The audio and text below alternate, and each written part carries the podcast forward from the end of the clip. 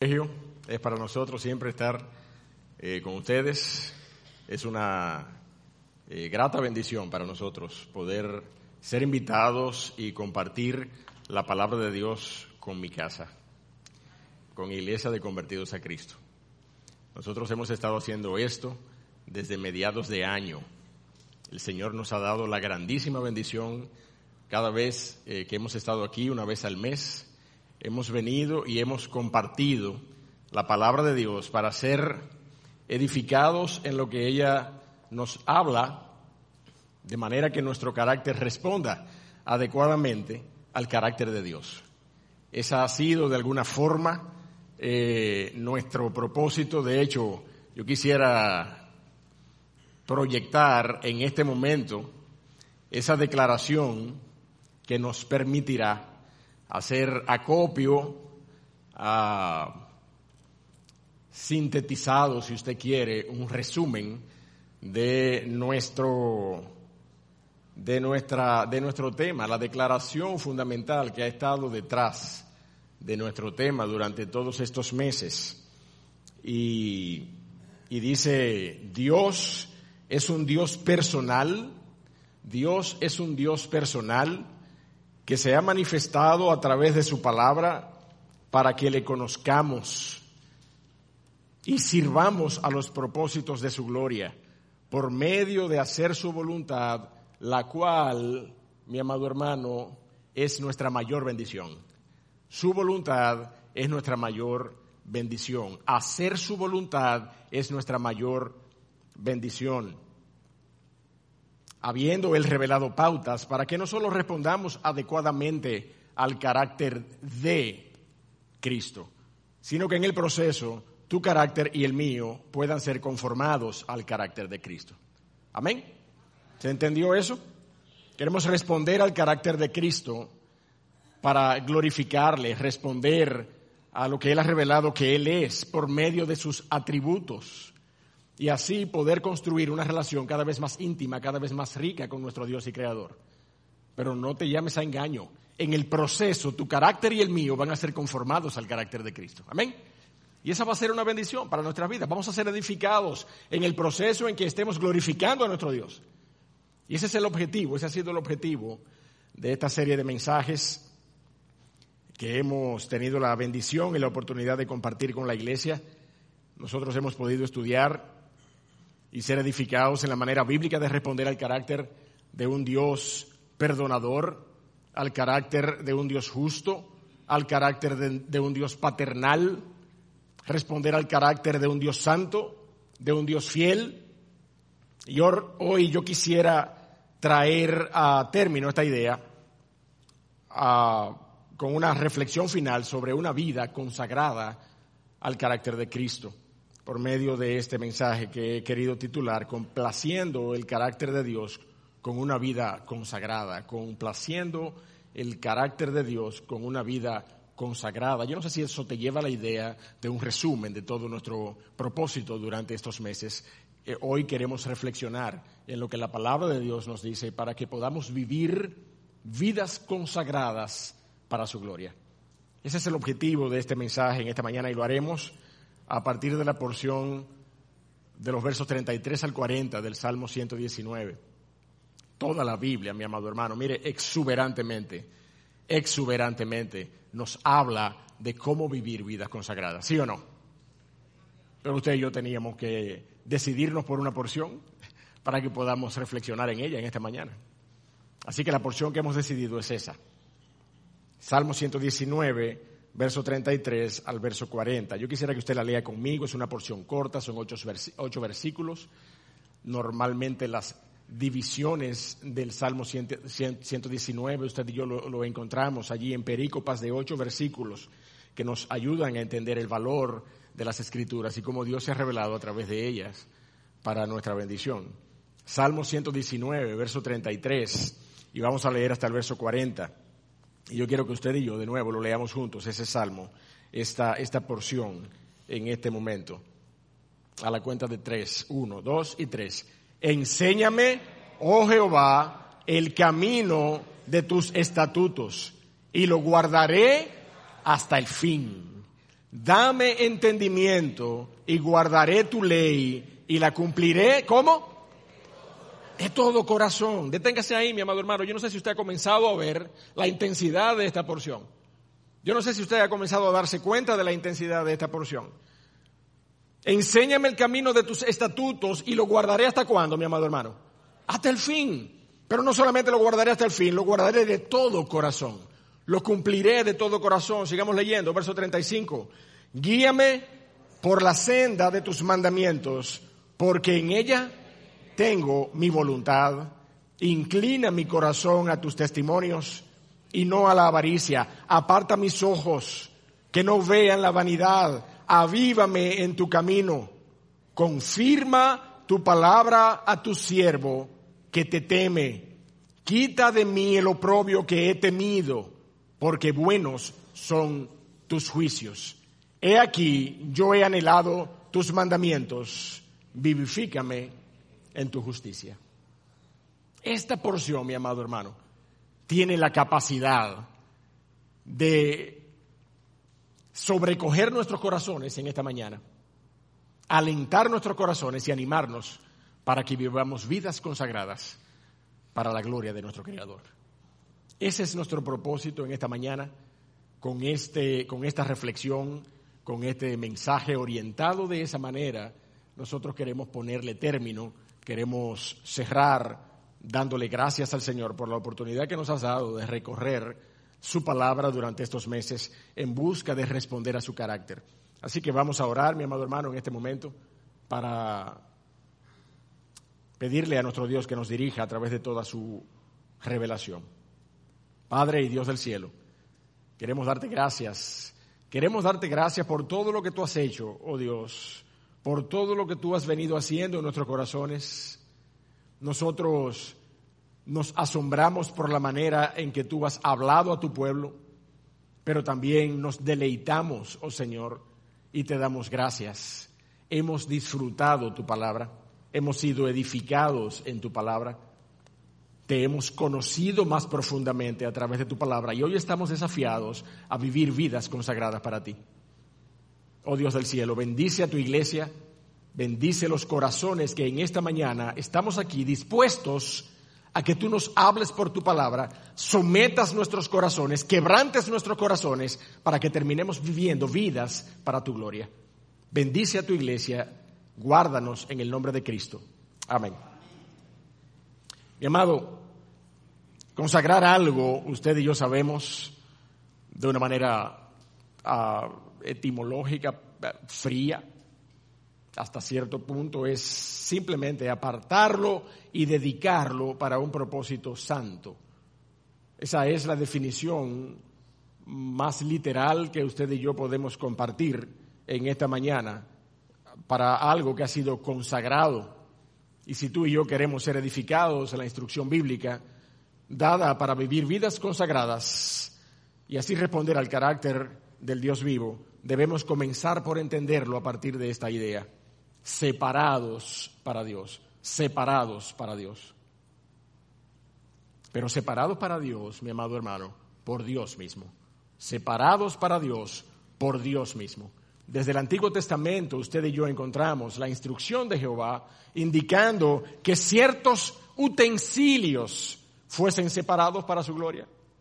Desde el momento mismo en que su eh, ordenanza instruyó los detalles del tabernáculo, el tabernáculo mismo, el, templo, el propiciatorio, los utensilios, pero también las ordenanzas para guardar los días de fiesta, eh, eh, el, el ayuno, todos estos elementos, mi amado hermano, fueron instruidos de parte de nuestro Dios para que fuesen guardados para Él elementos inanimados, elementos inanimados,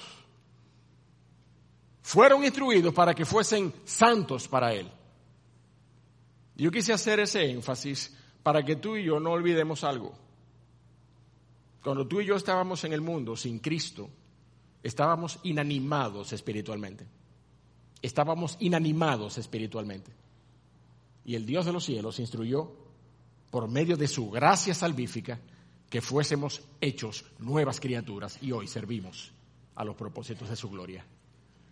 De la misma manera en que Dios instruyó en el Antiguo Testamento separar objetos, mire, vasijas y vasos y candelabros, separados para que fuesen santos, consagrados para el servicio a la gloria de su nombre. De esa misma manera, usted y yo, inanimados espiritualmente antes de Cristo, hemos venido a ser dispuestos, a ser establecidos como lumbreras, como luminares en este mundo, para que nosotros exaltemos la gloria de nuestro Dios. De la misma manera. La única diferencia es que usted no es una vasija. Usted no es un vaso, pero de la misma manera inanimados espiritualmente. Y Dios nos ha hecho santos para su gloria. Dios nos ha santificado para su gloria y ha instruido su palabra para que seamos santificados a través de su palabra. Esa es la instrucción que nosotros vamos a encontrar en esta mañana, dentro de un momento. Pero mire, por eso la idea de consagración lejos de transmitir una carga a nuestros corazones, debe transmitir un sentido de altísimo privilegio y convicción de que no solo hemos sido vivificados cuando estábamos muertos en nuestros delitos y pecados, sino que al mismo tiempo hemos sido separados como hijos suyos. Somos de su propiedad, eso es lo que la consagración implica y nosotros debemos entender. Somos de su propiedad, pertenecemos a Él. Déjeme decirle, eso es como esos, esos carros viejos, oxidados. Yo no sé si usted ha visto esos, esos shows de televisión, a mí me encantan esos shows de televisión, de restauradores de chatarras. ¿Usted lo ha visto eso? ¿Eh? Hay, unos, hay una chatarra que en su tiempo eran una joya de carro, pero ahora están, mire, con la hierba por encima de la capota. La gente va, va a un equipo de expertos mecánicos toma esos carros, lo compra por disparate, dos o tres pesos, y entonces, mire, no escatiman recursos. Le meten de todo tipo de piezas nuevas, originales, si es posible, gomas, neumáticos nuevos. Y al final, ¿qué sucede con esos vehículos? ¿Siguen perteneciendo al campo baldío? No, ahora pertenecen al taller que los ha restaurado, ¿sí o no? Y hasta los venden por miles de dólares en esas, en esas subastas especializadas. Pues mire, Dios ha hecho exactamente lo mismo con nosotros. Cuando nosotros estábamos, que la hierba de nuestras iniquidades sobrepasaba nuestras cabezas, Dios nos rescató, mi amado hermano. Dios nos rescató y no escatimó recursos. Dios entregó a su único hijo para que nosotros fuésemos hechos nuevas criaturas. Esa es la bendición que Dios ha eh, eh, mostrado para la gloria de los siglos. Ha rescatado cacharra vieja. Mire, yo era un outing ¿Usted sabe lo que es un outing? Aquí hay mucha gente que no sabe lo que es un outing. Un outing de esos viejos, desbaratado. Hay otros que eran un cepillito. ¿eh? Hay otros que eran... Pero a todos, mi amado hermano, Dios nos rescató, Dios intervino, Dios intervino, nos limpió, nos restauró, transformó nuestros corazones. Y hoy nosotros pertenecemos a Él. Hoy nosotros pertenecemos a Él. Esa es la idea, mi amado hermano, detrás de esta idea de ser consagrados, de ser consagrados. Y yo he dicho que la idea de consagración no debe transmitir una carga, porque lamentablemente, mi amado hermano, existe una horrible percepción acerca de la palabra consagrado. Se ha llegado a pensar que una persona consagrada es aquella que voluntariosamente se entrega y se aísla en un monasterio. ¿Usted me entiende? Aislado, con las ropas más humildes posible. Consagrar nuestras vidas para Dios no significa ser un voto, de, un voto de pobreza o un voto de castidad, mi amado hermano.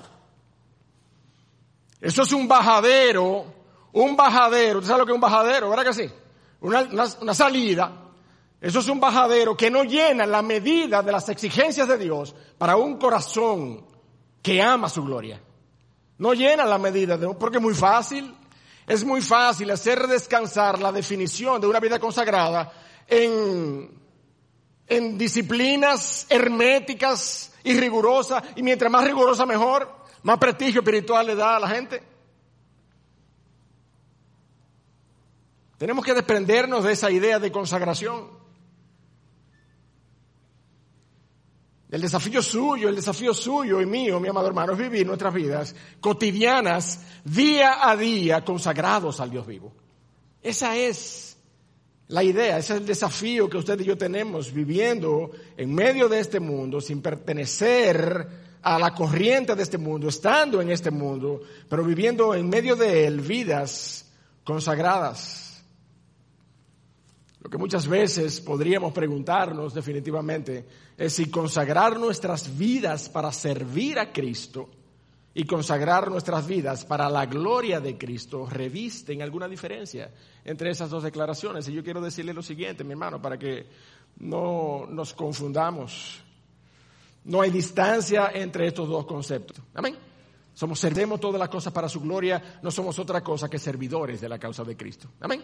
Somos servidores de la causa de Cristo, servimos a Cristo. Y déjeme decirle, Dios ha separado para sí, para la alabanza de su gloria, no solamente utensilios, sino almas a través de la historia. Y esas características antiguo testamentarias se convierten en, en, una, en una analogía, casi en una tipología para, lo que nosotros vemos en segunda a Timoteo, el apóstol Pablo escribiendo en la segunda a Timoteo. Acompáñenme allí para que usted y yo lo veamos. Cómo esa, esa semblanza del Antiguo Testamento, donde Dios instruyó la separación de utensilios para su gloria, viene a convertirse prácticamente en una tipología que tiene su, su cumplimiento, su revelación gloriosa en lo que Pablo le escribe a Timoteo en la segunda carta, capítulo 2, verso 20.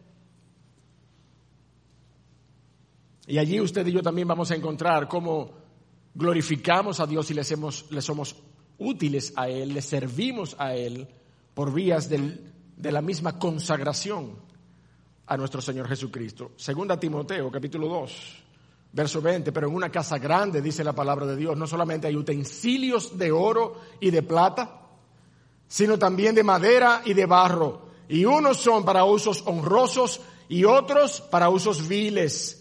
Así que dice la palabra, si alguno se limpia de estas cosas, será instrumento para honra. Será instrumento para honra. Santificado. Esa es la palabra. Esa es la palabra que nos va a acompañar en esta mañana. Consagrado. Esa es la palabra.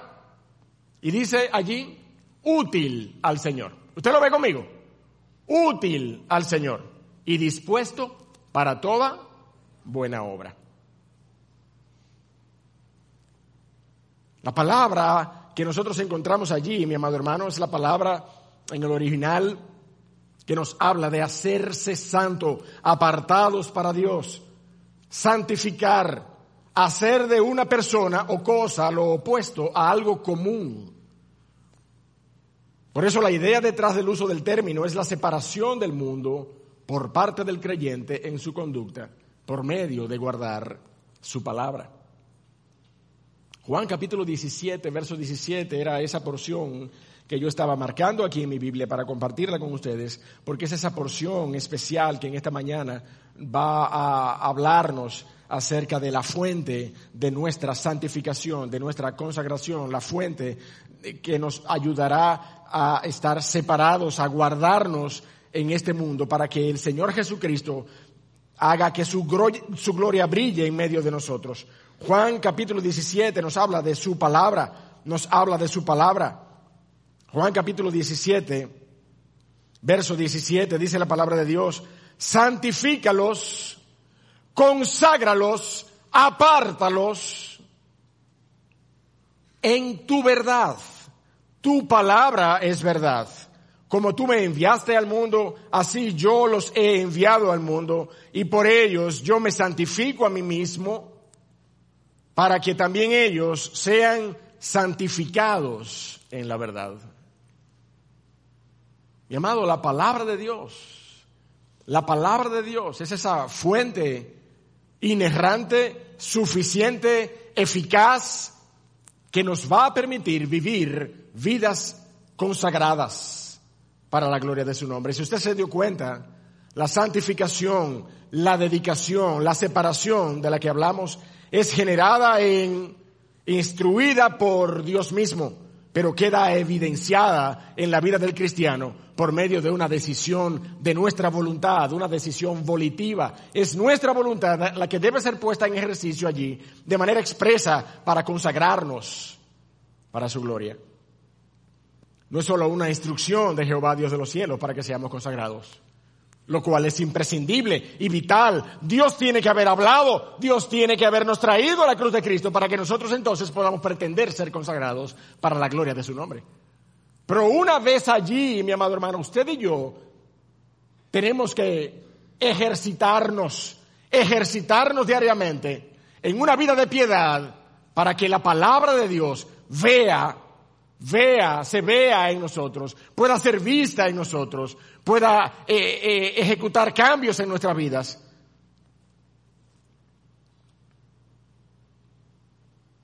Tu soberana instrucción, mi amado hermano, es necesaria, pero requiere la decisión de nuestros corazones por la racionalidad de nuestra naturaleza. Yo lo decía ahorita. Está bien como referencia antiguo testamentaria, pero usted, usted y yo no somos una vasija, no somos un candelabro. ¿Ah? Usted y yo somos personas, seres pensantes, creados a imagen y semejanza de nuestro Dios. ¿Mm? Y usted y yo tenemos conscientemente, intencionalmente, que buscarle y presentar nuestros cuerpos y nuestras vidas como sacrificio vivo y santo, agradable a Dios. ¿Sí o no? Eso es lo que la palabra de Dios nos dice. Leámoslo allí en Romanos capítulo 12, si usted está conmigo. Así que, hermanos, os ruego por las misericordias de Dios que presentéis vuestros cuerpos en sacrificio vivo, santo, agradable a Dios, que es vuestro culto racional. Tú no puedes pedirle eso a una, a una vasija. Por más que ella haya sido instruida, que sea separada para la gloria de su nombre allí en el contexto del Antiguo Testamento. Pero tú y yo, viviendo en el contexto de la gracia, estamos llamados a presentar nuestros cuerpos de manera racional. Ese es nuestro culto racional vidas santas para su gloria. Ese es nuestro culto racional. Somos personas racionales. Dios nos hizo de esa manera para que voluntariosamente nosotros vivamos para su gloria. Por eso, mi amado, vayamos juntos a la porción de Salmo 119 en esta mañana, para deleitarnos en el clamor de David, quien se presume escribió este Salmo 119 para la instrucción de Salomón, su hijo. Un salmo, mi amado hermano, maravilloso, hermosísimo, que eleva la preeminencia de la palabra de Dios a niveles donde usted y yo somos plenamente conformados a lo que su palabra ha revelado para nuestras vidas. Usted se ha dado cuenta que durante todos estos meses nosotros hemos recurrido a los salmos Toda la palabra de Dios, lo dije hace un rato, toda la palabra de Dios es eficaz para respaldar esta, ah, esta idea, esta teología de nuestro carácter respondiendo al suyo para que nuestras relaciones puedan ser relaciones cada vez más ricas, el creador y la criatura. Toda la palabra de Dios, pero los salmos, mi amado hermano, los salmos tienen esa característica que usted y yo a lo mejor podamos encontrar en muchas otras literaturas poéticas de la Biblia. Pero mientras la literatura histórica, la literatura doctrinal, la literatura evangélica nos habla a nosotros, los salmistas por medio de sus escrituras se, dirigen a Dios mismo, se dirigen a Dios mismo. Y la verticalidad de los salmos, por eso, mi hermano, es una verticalidad que usted y yo no encontramos en ninguna otra porción de la palabra de Dios. Por eso quisiera que vengamos juntos a esta porción del Salmo 119, verso 33, para que veamos la manera en cómo David clama por dirección para una vida consagrada, clama por, por instrucción para una vida consagrada y clama por afirmación para una vida consagrada. Y esos son los tres las tres partes que veremos en esta mañana. Instrucción para una vida consagrada, dirección para una vida consagrada, afirmación de una vida consagrada. Vamos a ver los versos 33 y 34. Dice la palabra de Dios allí, enséñame, oh Jehová, el camino de tus estatutos y lo guardaré hasta el fin. Dame entendimiento y guardaré tu ley y la cumpliré de todo corazón. Enséñame, enséñame, oh Jehová, el camino de tus estatutos. Enséñame, instruyeme, es lo que el salmista está eh, eh, eh, dejándonos en esta expresión. No es muéstrame, no es muéstrame. Ese enséñame no es como cuando usted y yo decimos, ah, lo encontraste, ¿dónde está? Enséñamelo. No, no es, no es muéstramelo. Es explícamelo. Es instruyeme, es instruyeme en tu camino. Eso es lo que el salmista está queriendo decir, mi hermano. La raíz de esta palabra en hebreo contiene la idea de lanzar, de lanzar y por extensión lanzar flechas, lanzar flechas, tirar flechas con un arco de donde también llegamos a la idea de apuntar, de apuntar, de señalar, de donde también, ¿verdad? Nos queda muy poco para entender que podemos ah, inferir allí la idea de enseñar, de señalar las verdades para instruir al indocto. Eso es lo que la palabra de Dios Ah, nos presenta eh, detrás de este término en original, señalar un hecho o una verdad. Y ese es el clamor del salmista.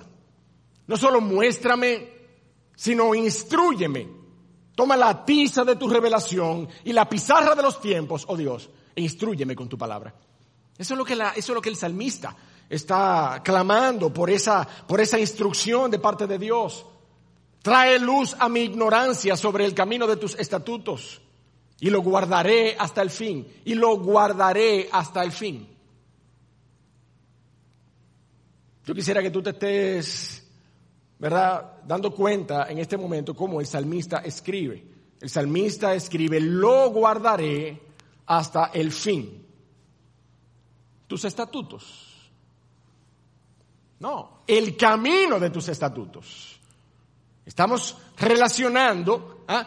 el artículo que el salmista está utilizando allí, el artículo, en este caso artículo neutro en singular, lo guardaré hasta el fin. No se trata entonces de los estatutos, que está en plural. Hubiéramos leído, los guardaré hasta el fin. Pero la palabra de Dios es bastante específica, mi amado hermano, y usted y yo tenemos que circunscribirnos a esta especificidad de la palabra de Dios para que entendamos qué es lo que el salmista quiere decir. Enséñame, instruyeme en el camino de tus estatutos y yo lo guardaré hasta el fin. ¿Qué cosa? El camino de tus estatutos. Esa es la intención del salmista, mi hermano. Enséñame el camino que lleva a tu ley y enséñame el camino que se desprende de tu ley. Instruyeme en la vida práctica que se genera a partir de querer conocer y a partir de haber conocido con un corazón consagrado tus estatutos. Esa es la idea. Instruyeme sobre esa vida para yo poder vivirla conforme a lo que tus estatutos han hablado. Esa es la vida consagrada, la que se desprende del conocimiento que yo tengo de tus estatutos. Por eso leemos en Salmo 25, versos 4 y 5, muéstrame, oh Jehová, tu camino, enséñame tus sendas, encamíname en tu verdad y enséñame. En otras palabras, mi amado hermano, no es un acto de conocimiento intelectual, de conocer su palabra intelectualmente, lo que define una vida consagrada. Es el acto de vivir conforme a lo que dice su palabra, lo que define una vida consagrada. El salmista apela a una relación íntima con su Dios, como un maestro íntimo al cual usted le ha tomado confianza. Y usted le dice, enséñame, mira, ya yo conozco la fórmula, pero enséñame para qué sirve. Si tú me enseñas para qué sirve, yo la voy a saber aplicar todos los días de mi vida. Eso no es lo que nosotros como maestros, lo que hemos tenido la oportunidad de estar en aula, quisiéramos que nuestros estudiantes nos digan. ¿Mm? Enséñame esa fórmula, para, pero ya yo Enséñame para qué sirve la fórmula. Enséñame para qué sirve la fórmula, para yo saber cuándo aplicarla. Usted sabe la gente que anda por ahí sabiendo eh, cómo derivar, pero no sabe ni idea de dónde aplicar una derivada o una integral ¿eh? o el teorema de Pitágoras. Se lo saben, se lo saben. La hipotenusa es igual a la raíz cuadrada de la suma del cuadrado de los catetos. ¿Y qué sé yo qué hacer con eso? Pero si usted supiera la aplicación de ello, ¿eh? usted pudiera inmediatamente implementarlo en cualquier necesidad diaria de su vida, hasta para tirar un cable. O dígame que no, Josué. Usted que es ingeniero. Hasta para tirar un cable usted tiene que saber. Pero a usted no le va a bastar con saber la fórmula. Usted necesitará, necesitará saber dónde aplicarla. Y esa es la idea que está aquí detrás de, esta, eh, eh, de, esta, de este clamor del salmista. Enséñame el camino de tu ley y yo lo guardaré, el camino de tu ley, la aplicación de tu ley, la guardaré todos los días de mi vida. Ese es el clamor de uno que quiere consagrar su vida al Dios de los cielos, que ha hablado y que yo quiero más que simplemente conocer intelectualmente su palabra. Yo quiero vivir conforme a lo que su palabra dice. Quiero saber cómo aplicarla. Ese es el clamor del salmista. Enséñame el camino de tu ley.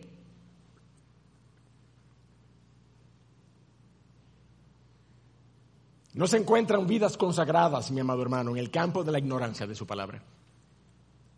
Para usted vivir vidas santas conforme a la voluntad de Dios, su palabra irremisiblemente debe ser conocida.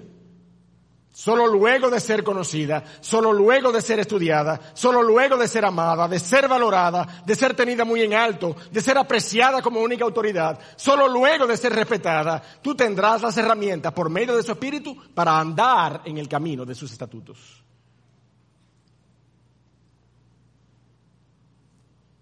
Y mira el, paralelismo que el salmista utiliza en, el versículo número 34. Dice el salmista, dame entendimiento y guardaré tu ley y la cumpliré de todo corazón. El paralelismo que el salmista utiliza aquí enfatiza, mi amado hermano, la idea de una vida impactada hasta el fin, de todo corazón, a causa de haber sido enseñado en el camino que se desprende de conocer su palabra. Esa es una vida consagrada. Y usted bien puede ejercer una vida consagrada, abrazar una vida consagrada, siendo un padre, siendo una madre, siendo un profesor, siendo un mecánico, siendo un médico. Usted no necesita aislarse, usted no necesita ah, pretender a, ministerios a tiempo completo. Eh, eh, usted sabe las veces que yo he tenido que explicar desde el púlpito, cada vez que yo hablo de vida consagrada, ay pastor, pero que no todo el mundo tiene llamado al ministerio. Pero ¿quién le ha dicho a usted que yo estoy llamado hablando del pastorado? Yo estoy hablando de vidas a los pies de Cristo y usted puede vivirla haciendo lo que usted es. Usted puede vivirla haciendo, mire, un pelotero, un colmadero, un delivery, un mecánico, un ingeniero, que ha entregado su corazón a Cristo y vive vidas consagradas para su gloria. Olvídese de eso, ah, que yo tengo que ser pastor, que yo tengo que ser un diácono a tiempo completo, que yo tengo que ser... Eh, ¿Y cuál es el ministerio? Para entonces vivir vida consagrada.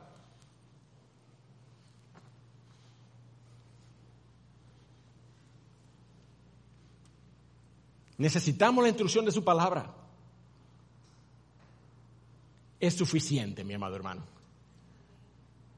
Lo que Dios ha hablado para nuestras vidas, a lo que Él nos ha llamado a ser, siervos suyos, separados santificados en su palabra, es suficiente. Santifícalos en tu verdad, tu palabra es verdad. Es suficiente, mi hermano.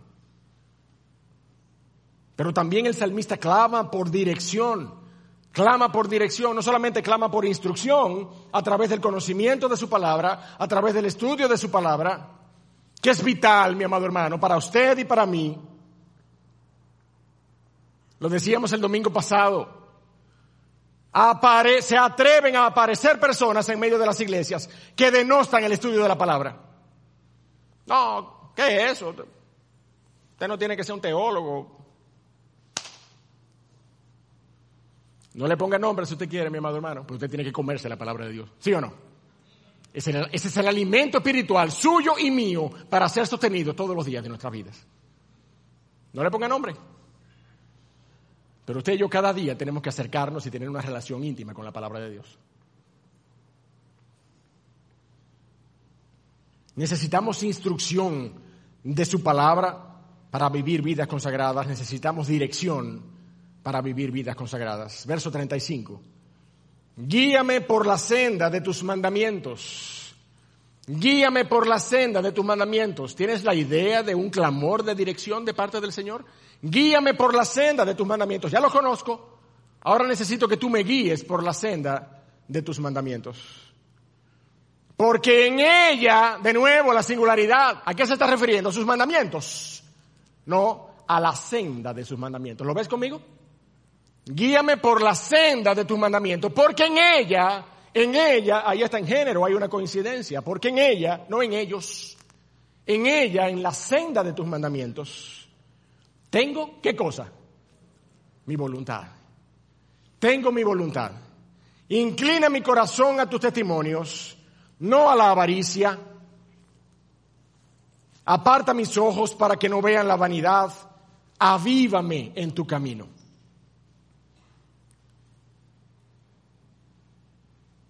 El salmista, mi amado hermano, dice, dice, en ella tengo mi voluntad. No en tus mandamientos, en la senda, en ella tengo mi voluntad. Y yo quisiera que por favor no, no, no hagamos eh, de esta particular ah, construcción gramatical del verso un, caso innecesario de duda teológica. El salmista ama los mandamientos de Dios. Amén. El salmista ama los mandamientos de Dios. De hecho, mira conmigo el verso 40 de esa misma porción. ¿Qué es lo que dice el salmista allí? ¿Mm? He aquí, yo he anhelado tus mandamientos. Y en el verso 48 del Salmo 119, el salmista dice, alzaré a sí mis manos a tus mandamientos que amé. No es que el salmista no ama los mandamientos de Dios, pero en esta particular descripción del capítulo, del verso 35, el salmista está diciendo, a ella, en ella, en la senda que se desprende de tus mandamientos, está mi voluntad. En la senda que se desprende, yo no sé si tú ves la praxis de esto, el pragmatismo de esto, la práctica de vivir el conocimiento que tú tengas de sus mandamientos. Es en la senda de tus mandamientos, no es solamente en el conocimiento intelectual de ellos, es en el andar de tus mandamientos. Por eso es que somos tan animados a no solamente ser oidores de su palabra, sino a ser, ser hacedores de su palabra.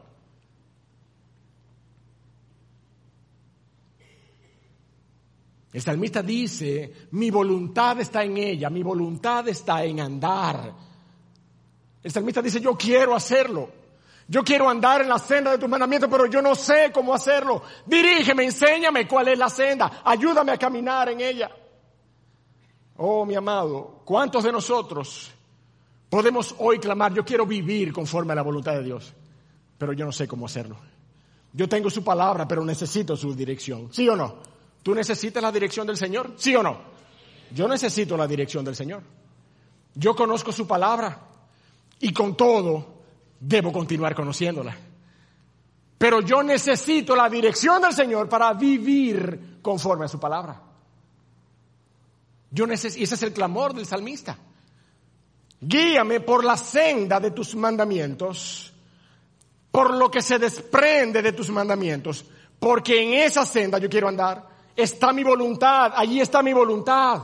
Pero yo necesito que tú me dirijas porque yo soy, yo soy insuficiente para caminar por esa senda por mí mismo.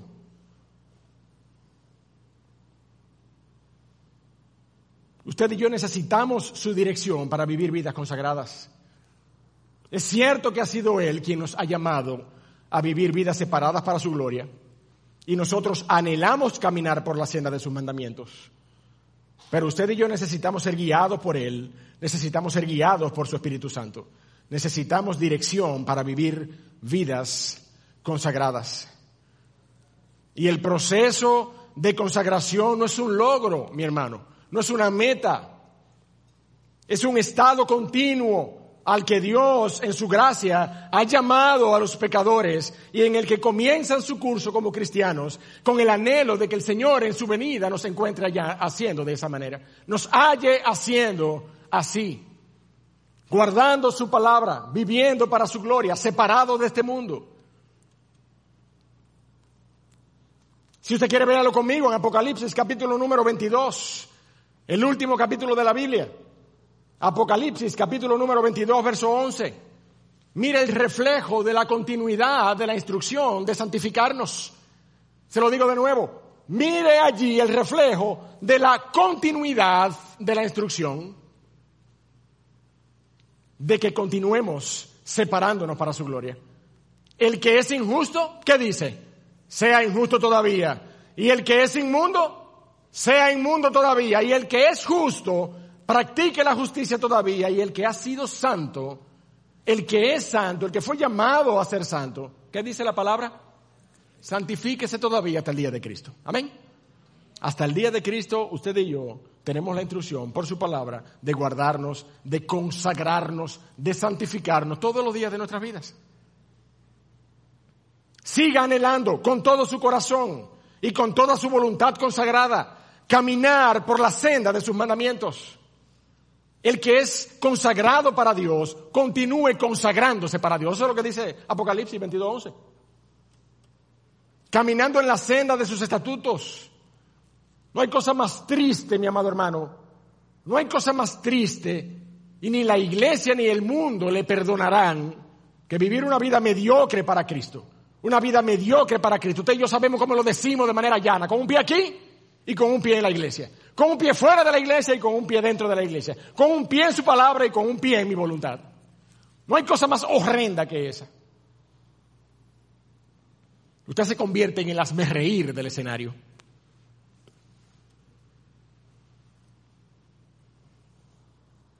¿Dónde están los que juegan golf aquí? Oscar. Ah, yo lo conozco, yo sé que él juega golf. Hermano José. ¿Quién más? Vicioso, ¿tú juegas golf? Golf. No. Tiene pinta de eso, por lo menos. En golf hay una expresión que se llama below par. ¿Tú conoces esa expresión, José? Below par. Below par es bueno en golf. Porque una persona que ha completado su ronda con menos tiros, ¿verdad? De lo que se requiere eh, para completar la ronda. Pero en cualquier otro contexto, mi hermano, en cualquier otro contexto, y en nuestro contexto esta mañana, below par es un cristiano, mire que está por debajo de lo que se espera de un creyente. Un cristiano below par, mi hermano, mire. Está por debajo del estándar de lo que un creyente debiera ser. Y eso es horrible, mi amado hermano. No solamente la iglesia lo debe ver, sino que tampoco el mundo se lo perdona a una persona que se llama cristiano y vive una vida por debajo del estándar.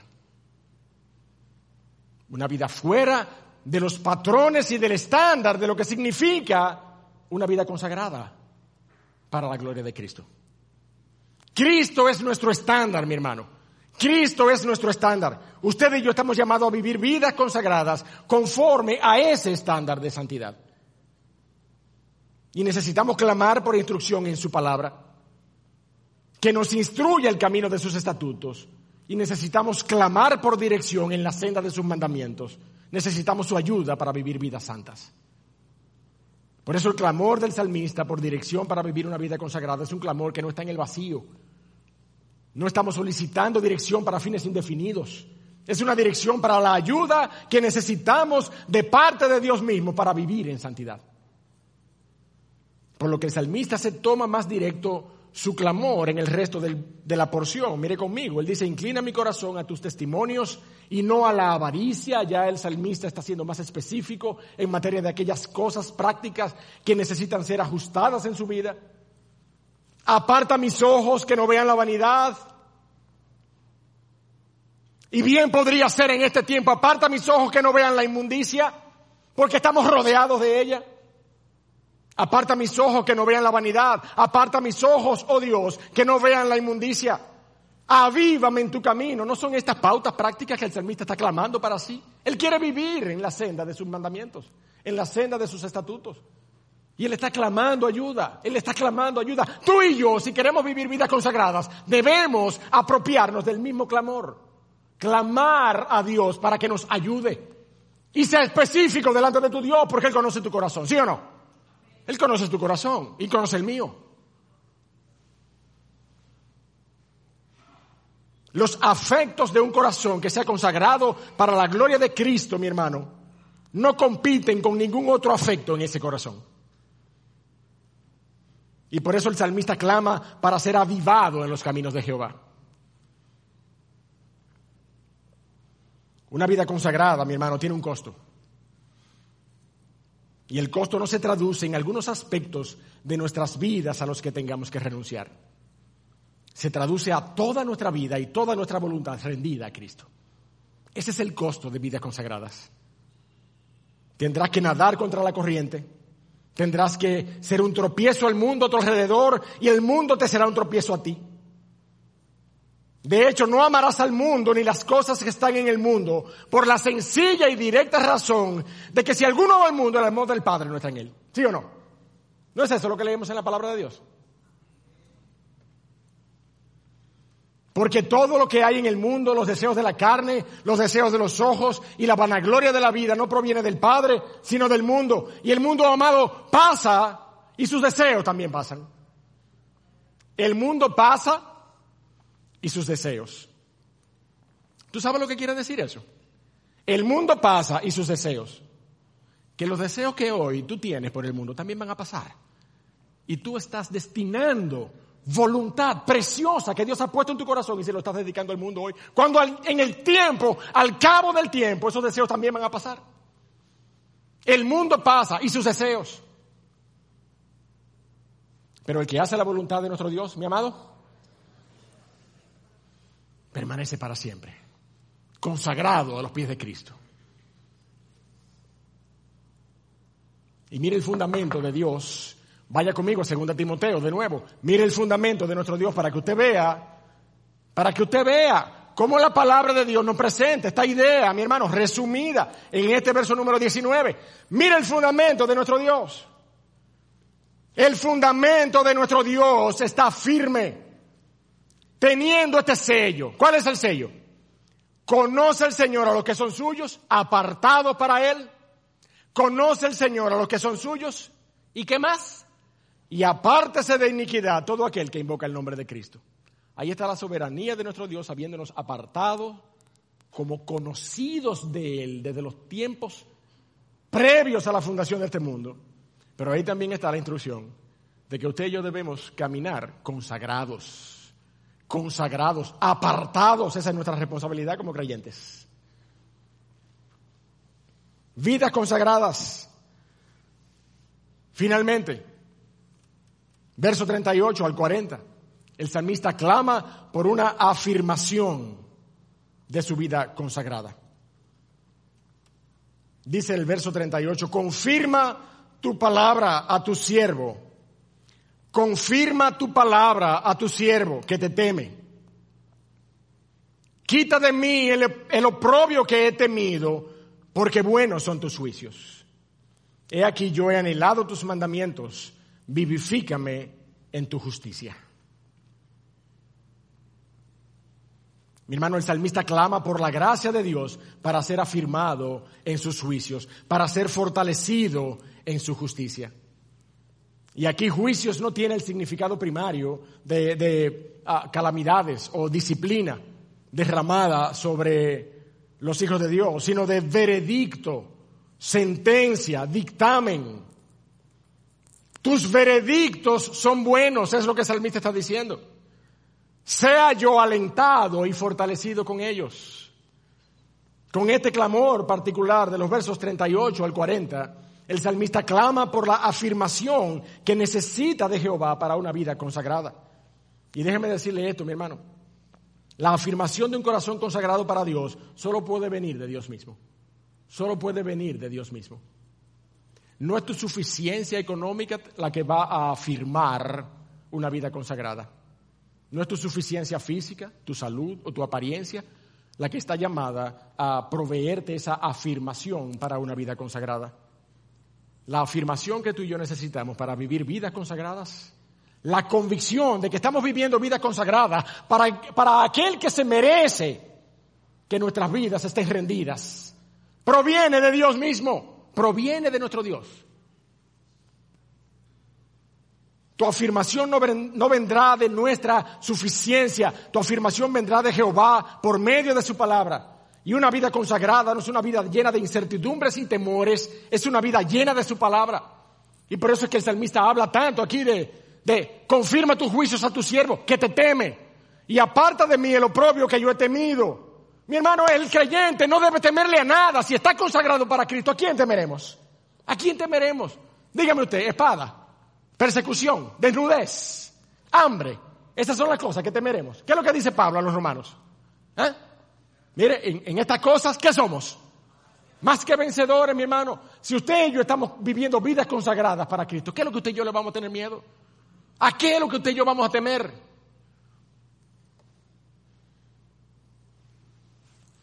Alguien dijo, si tienes la dicha de encontrar una forma de vida que amas, tienes que encontrar el coraje para vivirla.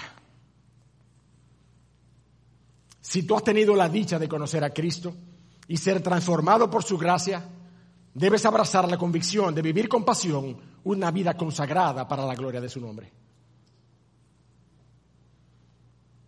Por eso el salmista termina diciendo, confirma, confirma tu palabra a tu siervo, que te teme. Quita de mí el oprobio que he temido, porque buenos son tus juicios, tus dictámenes tus conclusiones, buena es tu palabra, buenos son tus estatutos. De otra manera, yo a ti te temo, pero tengo tropiezos y temores y vergüenzas, oprobio que acepto que he temido. Y te ruego que los quites de mí. Ese es el clamor, esa es la oración del salmista. Porque el salmista está claro que si quiere vivir vida consagrada, no puede estar en este mundo temiéndole a trivialidades de este mundo. Lo que he temido, el oprobio y la vergüenza y el señalamiento y la burla ¿ah? de los que me rodean, eso que he temido, en el momento en que he decidido vivir vida consagrada para ti, mira, apártalo, apártalo, porque no me importa, yo lo que quiero es vivir a los pies de Cristo. Yo lo que quiero vivir haciendo la vida que Él ha puesto en mis manos para hacer, pero vivir una vida consagrada para la gloria de nuestro Señor y Salvador Jesucristo. Y usted lo sabe, mi hermano, cuántas personas se levantan de nuestro mismo entorno, de nuestras mismas familias. Estoy cansado de escuchar la misma expresión. Muchachos tan preparados.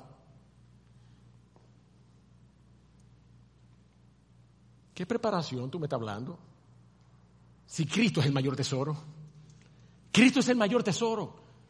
Cristo es el mayor bien. Cristo es la mayor bendición y su llamado, su primigenia separación que Él hizo de mí, porque Él fue que decidió llamarme a salvación. Su llamado, el haberme separado, no puede mover en mi corazón otra cosa que yo voluntariosamente consagrarme para su gloria.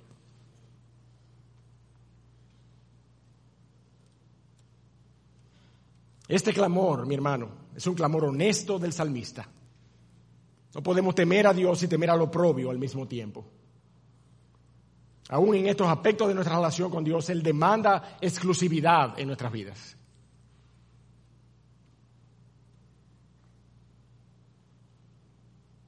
Él nos ha dado, mi amado hermano, un espíritu de poder, de amor y de dominio propio, no un espíritu de cobardía. Por eso concluyamos, mi hermano, en esta mañana. Una vida consagrada, y te hablo a ti, iglesia, en este momento, sobre todas las cosas, está caracterizada por absolutos. A quien debemos consagrar nuestras vidas es al Señor que dijo, si tu ojo te es ocasión de, caer, ¿ah? ¿qué dijo el Señor? Sácalo de ti, sácalo de ti y échalo. Es mejor que se pierda uno de tus miembros y no que todo tu cuerpo sea echado al infierno. Ese a quien tenemos que consagrar nuestras vidas. Fue el mismo que dijo, si tu mano derecha te es ocasión de caer, córtala y échala de ti, pues es mejor que se pierda uno de tus miembros y no que todo su cuerpo eh, sea echado al infierno. Nuestro llamado a consagración es un llamado de absolutos. Ese mismo fue que dijo, si tú amas padre o madre, hijo, hija, esposo más que mí, no eres digno de mí. Ni te atrevas a decir que tú eres un siervo de Cristo y un discípulo de Cristo. No eres digno de mí, dice la palabra de Dios. Nuestro llamado a consagrarnos para la gloria de Cristo es un llamado de absolutos, absolutos. Una vida consagrada está caracterizada por eso. Y si tú no has sido, mi hermano, trastornado hasta los cimientos de tu convicción más íntima por la gracia regeneradora de Cristo, ni siquiera pienses en la posibilidad de consagrar tu vida a Cristo. No te será posible. No es posible. Necesitas venir en arrepentimiento y fe a la cruz de Cristo primero. Amén. Necesitas venir en arrepentimiento y fe a la cruz de Cristo primero. La altura de la barra, mi hermano, es demasiado alta. Y solamente la garrocha de la cruz puede darnos la elevación que necesitamos para saltar esa barra. Solamente por la cruz de Cristo es que tú y yo podemos vivir vidas consagradas, vidas llenas del conocimiento de su voluntad, por su palabra revelada, por el estudio de las escrituras, vidas con una preclara dirección donde mi voluntad y mi corazón, no solo mi conocimiento, se han inclinado a sus testimonios, vidas afirmadas por el poder de su Espíritu Santo, vivificados en su justicia. Así luce una vida consagrada para Dios y por ello clama el salmista. Y tú, iglesia de Cristo, que estás aquí en esta mañana, ¿te animarás a clamar en oración, orando su palabra? Orando su palabra para que el Dios de los cielos pueda fortalecerte de la misma manera y vivir vidas consagradas para Cristo. Esa es la invitación que yo te hago a ti en esta mañana. Esta es la porción que yo quiero dejarte en esta mañana para que de aquí en adelante tú puedas orar con esta porción en lo íntimo y clamar al Dios de los cielos que te fortalezca para vivir vidas consagradas. Y si tú estás aquí en esta mañana y no tienes una relación personal con Cristo, yo te lo voy a repetir, no te será posible vivir vidas consagradas. No te será posible. Solamente te resta la lamentable realidad de vivir tu vida a expensas de tu propia decisión, de tu propia voluntad. Es posible que eso te satisfaga hoy, si tú nos estás viendo, a lo mejor, a lo mejor terminas teniendo esta conclusión, ah, pero eso es suficiente para mí. Yo quiero que tú entiendas que llegará un día, llegará un día en que el Señor Jesucristo juzgará, juzgará los corazones del hombre. Llegará un día, mi amado hermano, después que el hombre muera y venga el juicio que está determinado sobre la historia, en que ya no será posible. Y tú y yo no podremos hacer más que recordar el Evangelio de la Gracia que hoy fue predicado. Si tú estás aquí sin Cristo, si tú estás aquí en esta mañana, si has sido invitado, o si nos estás viendo y no tienes una relación personal con Cristo, yo te voy a decir lo siguiente, y yo no quiero que te suene contraproducente. Aparta de tu cabeza toda la invitación a consagrarte. Yo no te estoy hablando de esto en esta mañana. Yo le hablé a la iglesia. Pero a ti yo te estoy hablando y te digo que te arrepientas. La única manera en la que tú puedes pretender vivir vidas consagradas para Cristo es cuando tú vengas en arrepentimiento y fe a los pies de la cruz. Solamente cuando tú vengas en arrepentimiento y fe a los pies de la cruz. Si tú estás aquí en esta mañana, en esa condición, que no has venido en arrepentimiento y fe a los pies de la cruz, hoy puede ser ese día en que el Dios de los cielos regenere tu corazón para vida eterna. Amén. Padre, Dios de la gloria, Dios de la gloria, tú que has llamado a vidas santas, tú que nos has llamado, oh Dios, a consagrarnos para la gloria de tu nombre. Tú que nos has llamado, Dios de los cielos, para que nosotros seamos expositores de tu gloria por los siglos de los siglos.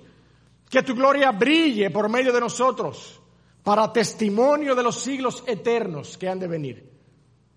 Oh Padre, tu instrucción ha sido que también hoy, que también hoy nosotros seamos luminares en este mundo y tu gloria pueda brillar a partir del momento en que nosotros conocemos a Cristo. Oh Dios del cielo, yo te ruego en esta mañana que tú avives nuestros corazones a la manera en que el salmista clamaba. Aviva tu espíritu en nosotros, oh Dios. Ayúdanos a consagrar nuestras vidas sin que esto signifique, oh Dios del cielo, que nosotros desatendamos las responsabilidades que tú has puesto en nuestras manos, que podamos ser equilibrados en aquellas cosas que nos has llamado pero que en esas cosas que nos has llamado podamos darte toda la honra y toda la gloria, viviendo vidas consagradas, oh Dios. Ayúdanos, ese es el anhelo, ese es el anhelo, oh Señor, que tu iglesia tiene en esta mañana.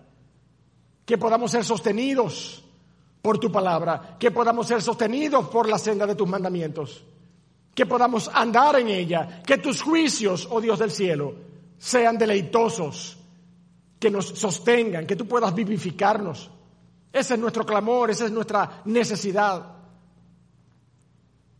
Pero yo quiero interceder delante de ti, oh Dios, en esta hora y rogarte que tú tengas misericordia, oh Señor. Que tú tengas misericordia de cualquier, cualquier persona, oh Señor, cualquier persona que esté aquí en esta mañana y aún los que estén de manera remota pueden escribir en este momento, pueden escribir en este momento, pueden escribir a la iglesia. Pero si tú estás aquí en este momento y tú eres consciente de que no tienes de que no has tomado una decisión, de que no te has puesto de pie allí, delante de tu Dios, delante de tu Creador. Nunca lo has hecho, nunca le has dicho, heme aquí, yo no sé lo que necesito, pero yo sé que no puedo continuar de esta manera. Se ha predicado el Evangelio y yo lo he escuchado. Y yo quiero que tú vengas a morar a mi corazón. Toma mi vida, haz de mí lo que tú quieras. Yo quiero ser un hijo tuyo, yo quiero ser una hija tuya.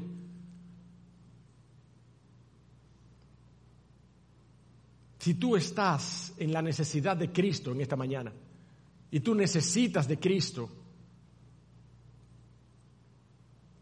yo te voy a animar a que tú hagas una, una, oración en tu corazón en este momento, que tú inclines tu rostro junto con toda la iglesia y tú puedas orar en esta mañana y puedas levantar tu corazón al Señor y clamar a Él, no, como quien anhela consagrar su vida a Cristo, pero como quien anhela venir al conocimiento de ese Cristo, venir a la cruz de Cristo. Esa necesidad primordial que necesitamos saciar para entonces estar en la capacidad de rendir nuestro corazón a Cristo para vidas consagradas. Si tú estás aquí, tú tienes la oportunidad de orar y pedirle al Señor que perdone tus pecados. Clama a tu Creador, hazle tu Dios por medio de la fe en esta mañana. Clama a tu Creador y dile, Dios del cielo, yo quiero llamarte Padre. Yo quiero llamarte Padre a partir de este momento. Déjame recibir a tu Hijo, permíteme por tu gracia soberana, recibir a tu Hijo en mi corazón, hacerle mi Salvador y Señor. Recíbeme, oh Dios de la gloria, recíbeme en esta mañana. Toda la iglesia, orando de la misma manera, intercedamos en este momento por cualquier persona que se vea animada a clamar a su Creador y a su Dios.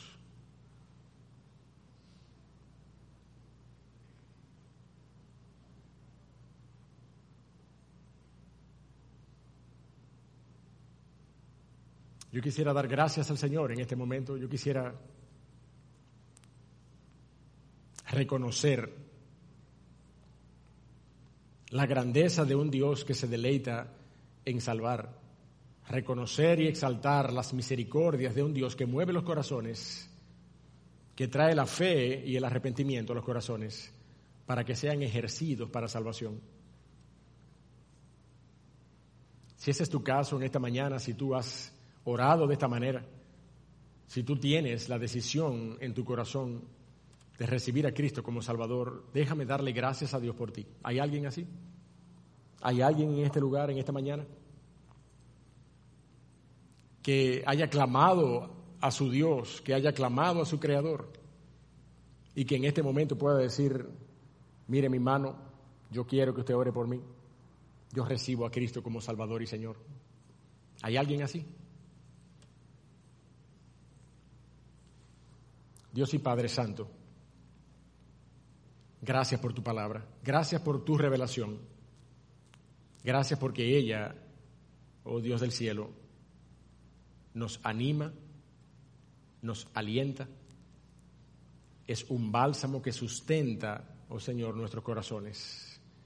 Y nosotros verdaderamente podemos decir que saldremos de este lugar